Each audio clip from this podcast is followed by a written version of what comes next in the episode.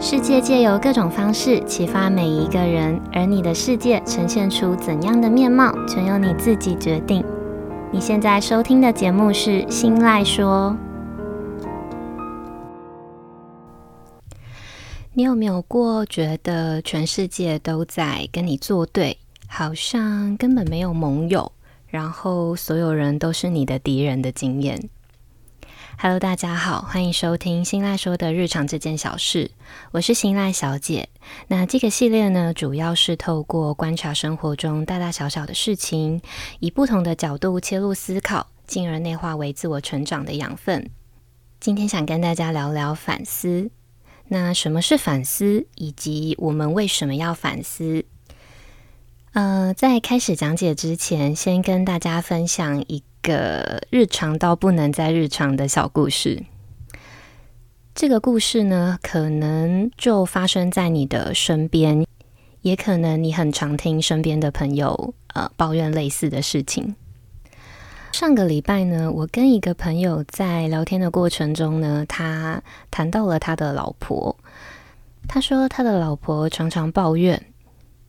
嗯，抱怨他有事情不沟通，抱怨公司的同事很冷漠，嗯，抱怨忙不过来的时候，夫家的家人明明很多，但却没有一个人想帮忙顾小孩，诸如此类的抱怨。他说他老婆其实很优秀，但就是有一个过于强势的小缺点，嗯，他总是想要在问题里面去争出输赢。呃，所以有时候说话的时候会稍微不留情面，甚至是一不小心就会咄咄逼人。即便是对好心前来帮忙的人，呃，都可能会因为控制不住情绪或自己内心的焦虑，然后严厉指责。但最麻烦的，应该是更多时候会因为各种原因，在生活中夹杂着大起大落的情绪。这会让所有人都摸不着头绪。他的情绪化比较像是这一秒因为愤怒就会破口大骂，然后下一秒自己消气了就会当做没事的这种类型。呃，可能在他消气之后会觉得事情都过了就没事了，但他不知道这样子的情绪化早就在所有人的心里面都留下了坏印象哦。这样战战兢兢的气氛，其实会让见识过的身边的人能躲就躲，能闪就闪。呃，也因为这样子的个性，导致他不知不觉在身边树立了许多敌人。在真正需要帮忙的时候，自然就没有人会愿意伸出援手。但我想最惨的应该是这样子的情绪化，多年来不断波及到她的老公，导致连知道原因的最亲密的伴侣，都因为可能是害怕，也可能是不想承担不必要的后果，然后不愿意把这样子的原因直接告诉他，呃，选择继续忍耐。那其实这样子的忍耐是在未来的某一天有可能会爆发，而且一旦爆发就有可能一发不可收拾。我想每个人其实都有自己的人生，呃，当然也有自己要去学习跟克服的问题。那多数时候还是必须仰赖自我察觉的能力。但是在听完这个故事之后，我其实还蛮纳闷的。难道老婆从来都没有察觉到是自己的问题吗？那如果察觉到了，又怎么会放任自己继续让问题无限的越滚越大呢？自我察觉的能力呢，其实它就是一个反思的能力。在有今天这个主题之前呢，其实我一直都认为反思它是一种有点像手机里面内建的功能一样的，是一种内建的本能。只是有没有被妥善的激发跟频繁的练习而已哦。但是在听到或看到周遭的朋友的故事之后呢，我又会开始怀疑，这真的是本能吗？直到两个星期前哦，呃，我在 YouTube 上面看到了一位叫做李永乐老师，他的频道里面上传了一部标题是《孩子是怎么认识世界的》影片。那在影片里面呢，有提到关于认知发展理论的说明。我才真正的确信，反思的能力呢，它的的确确就是存在于我们身体里面的一个内建的本能，没错。我稍微简单提一下老师他在影片里面的内容。那有兴趣的听众朋友们可以点开这一集 Podcast 的资讯栏，我会放上李永乐老师这部影片的连结，大家可以去看看。那因为翻译的问题呢，我跟老师在影片里面提到的某一些名词可能会有一点点的不一样哦。在这一部孩子是如何认识世界的影片里面呢，有提到，呃，小孩是会把知识去形象化、具体化的，它会变成一个概念的基础模型。那我们称这样子的基础模型为基模。比如说，家里面有养一只发豆。那小孩在第一次见到的时候会不知道这是什么生物，所以妈妈会告诉他这是狗狗。于是小孩就会在心里面建立了一个叫做狗狗的基模，那他就会认定这样子毛茸茸，然后四只脚又会叫的动物就是狗狗。那接下来呢，小孩在路上看到了一只腊肠狗，嗯、就会指着他说：“狗狗，狗狗。”这个看到新的东西，就会用心里面已经有的基模去理解，然后找出两者之间的关联的这个行为呢，我们称为同化。那在小朋友说出“狗狗狗狗”的时候呢，妈妈就会说：“哇，你知道这是狗狗啊，好棒哦！”那小孩觉得答对了，很开心，呃，也觉得自己认识了这个世界。就完成了一次同化的成功。那这个同化成功呢，我们又称为平衡。狗狗的基模呢，也会因此得到发展跟强化。然后有一天，小孩在路上又看到了一个生物，它其实是猫咪。但是小孩就指着猫咪说：“狗狗，狗狗。”这时候呢，妈妈会跟他说：“嗯，这不是狗狗哦，是猫咪。”小孩答错了，所以他心里面会感到混乱。那这个童话就是失败的，就是不平衡的。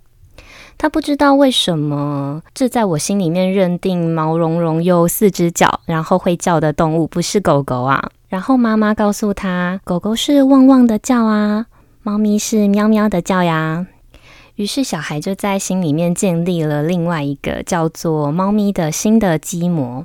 这个把旧知识的概念模型改变调试，让它可以容纳进新的知识的这个过程，就叫做调试。当调试完成之后呢，小孩又会再度达到了一个新的平衡状态。但这个平衡呢，已经是更高层次的平衡了。所以认知过程的顺序呢，就是借由外界的刺激去同化跟调试。然后让心理的状态呢，从平衡到不平衡，然后再到更高层次的平衡。在这样子的过程中呢，小孩的基模就会更丰富、更完善，于是他更认识了这个世界。当然啦，认知过程呢，是伴随我们一生一辈子的，它不只适用在小孩身上，也是适用在大人身上的。大人也是不断在经历这些过程的，只是经历的过程不再只是像小孩时期的那样子单纯，而是像刚刚提到的小故事。每个人其实就是不同的基模，老公呢可能是一个基模，那同事也是一个，那家人呢又会是另外一个。老公明明有长嘴巴，但是却不沟通，有没有可能是你用错了方法，导致他不愿意开口呢？那同事冷漠，但是对别人却很热情，呃，是不是你说了什么让他不想对你热情？家人的部分也是，会不会是你做了什么，导致他们宁愿不想跟你有任何接触？然后这些不同的基模呢，又可以再全部框起来，变成一个更大的一个叫做自我情绪管理的基模。这个更高层次的同化跟调试的过程，在大人的世界就是调试跟改进的过程，也就是反思的过程。也因为长大的我们身边不太可能随时都有像妈妈这样子的角色，呃，协助你去判断，所以才更显得自我察觉跟自我发现问题的重要。其实通过上面的理论呢，我们可以知道，没有经历过的事情呢，我们内心就不会有这样子的基模。所以我们更不可能知道要怎么处理跟面对。但是，当我们经历了很多事情，都造成了不平衡的相同结果，或者是类似的结局，或许我们可以考虑重新建立一个新的基模，是不是就有可能会发现不同的结果？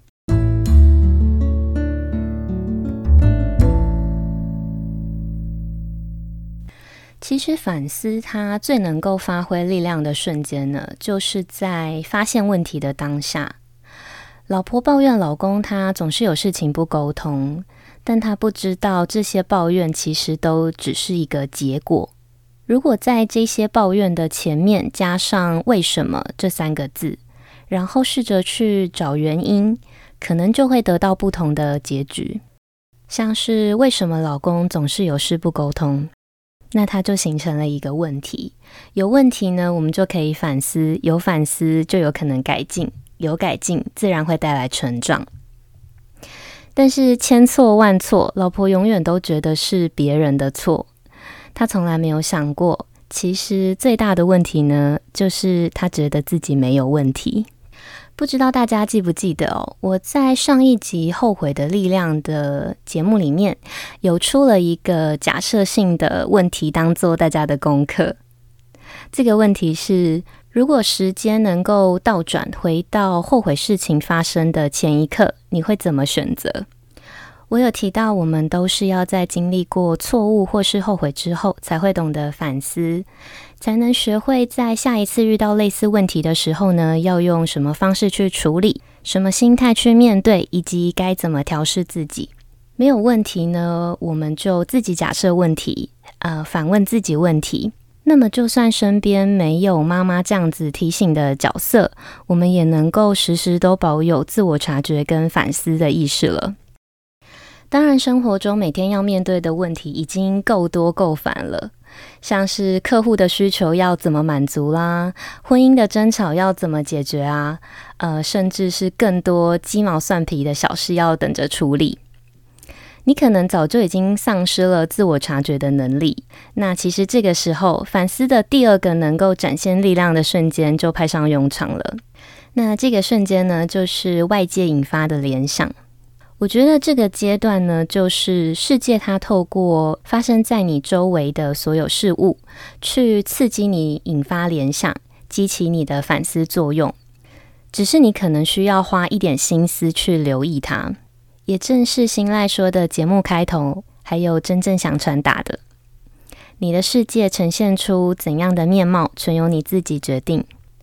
你可以借由观察路边吵架的情侣啦，网络上分享的故事，或是身边有过类似经验的朋友，透过他们的故事或经验，去假设，如果是自己遇到这样子的问题，你会怎么处理？怎么解决？跟说什么话？因为我们总是在面对自己的问题的时候呢，会陷入其中，被情绪带着走。但是我们在面对别人的问题的时候呢，都是可以比较客观的去分析的。然后你可以透过这样子的假设，再回头想想自己是不是有过类似的经验可以套用或者是学习。休息一下，我们五秒钟之后回来。